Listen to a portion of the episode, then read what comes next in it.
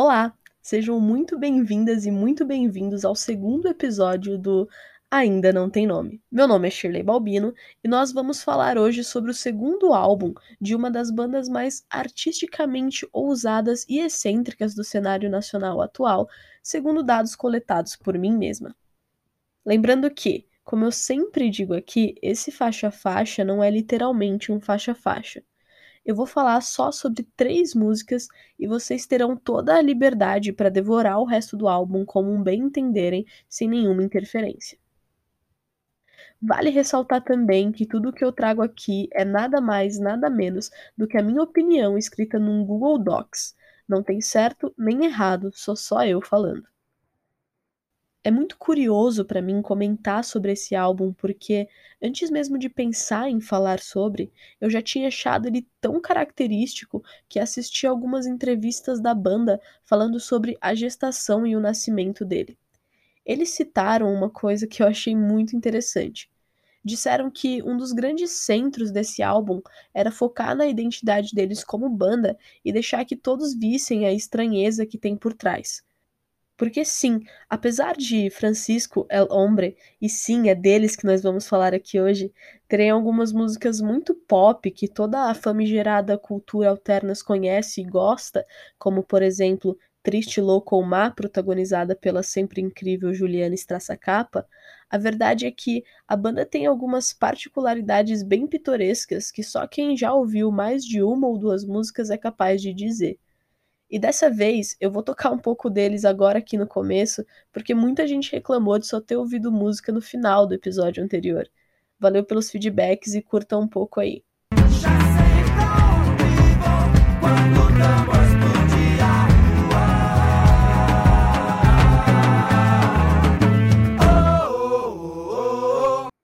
Quem não conhece, Francisco, o Homem, é uma banda formada atualmente por quatro seres políticos pouco sutis.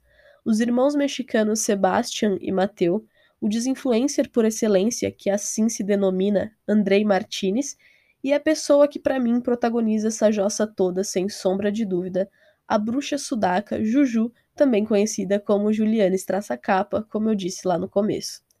Abrindo um adendo super importante aqui, a Ju tem desenvolvido um trabalho solo muito bacana desde o ano passado, e nesse caminho ela já lançou três singles provenientes de parcerias com Maria Gadu e Raíssa Fayette, por exemplo. E eu sou suspeita para falar, gostei muito, por favor, ouça. Mas voltando ao assunto central, apesar de o grupo ter sido formado em 2013, eles só tiveram seu disco de estreia, Soltas Bruxa, lançado em 2016 Naquele mesmo ano, a primeira música que eu ouvi foi Calor da Rua, e lá mesmo eu fiquei. Inclusive, curiosidade interessante, para quem não sabe, essa música rendeu até um bloquinho de carnaval de rua aqui em São Paulo. Mas hoje não vamos falar sobre Soltas Bruxa nem sobre Calor da Rua. Vamos falar sobre Rasga Cabeça, o segundo álbum do grupo lançado em 2019, que esteve em praticamente todas as listas de melhores álbuns referidos àquele ano. Nesse álbum, assim como no anterior, eles trazem uma sonoridade latina, mas mais do que nunca traz um espírito mais aglomerativo e com excesso de suor. Obviamente, dá para ouvir no seu dia a dia, no teu fone de ouvido, indo trabalhar, o que quer que seja. Mas eu posso afirmar, até de forma um tanto pretensiosa, que esse álbum foi pensado única e exclusivamente para shows. E vai dar para entender o porquê se você ouvir com o vocal mais uma vez singular da Ju, que literalmente grita em várias faixas do álbum, e você consegue não só ouvir, mas sentir de onde vem toda essa vibração. O álbum conta também com um pouco mais da presença vocal do Mateu. E como o próprio nome já diz, Rasga a Cabeça tá aí para isso e deixa explícito até na capa do álbum. A primeira música sobre a qual vamos falar aqui é Encaldeirando Aqui Dentro Tá Quente. Todas as músicas do álbum são muito frenéticas e inquietas e com muita energia e calor. A faixa Encaldeirando Aqui Dentro Tá Quente, uma das mais intensas e calorosas do álbum, diz de forma provocante.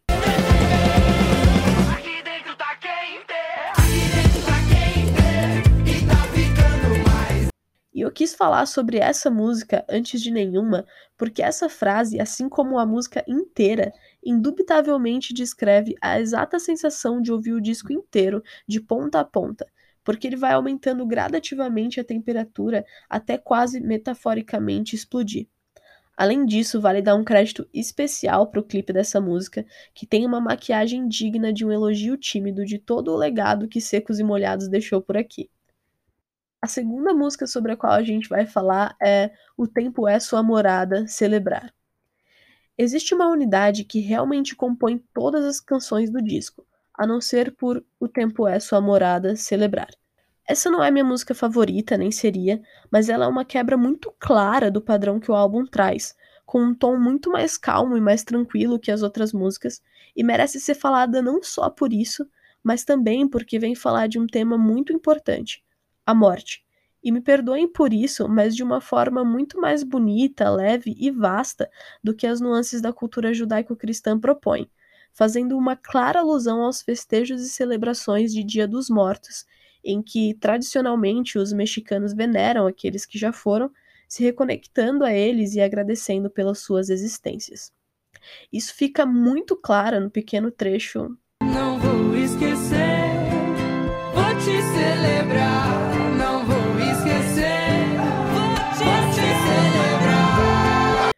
Último, eu deixei propositadamente e inversamente a primeira música do álbum, chama Adrenalina. Se eu pudesse definir esse álbum em uma única palavra, seria fogo. E você já vai entender por que eu tô falando isso. Essa música é o grande vem do álbum. É o momento convite em que você, de cara, decide se topa ou não topa a provocação de causar movimento e acender logo a sua chama.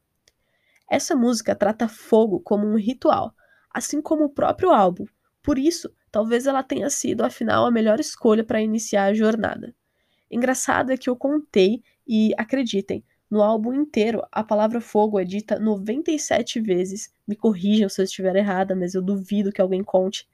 Sem contar palavras que fazem referências a tal, como incendiar, quente e calor. Mas o ponto sobre essa música em específico é que ela não deixa você ficar parado. Você simplesmente quer se mexer, quer pular, quer fazer algo acontecer.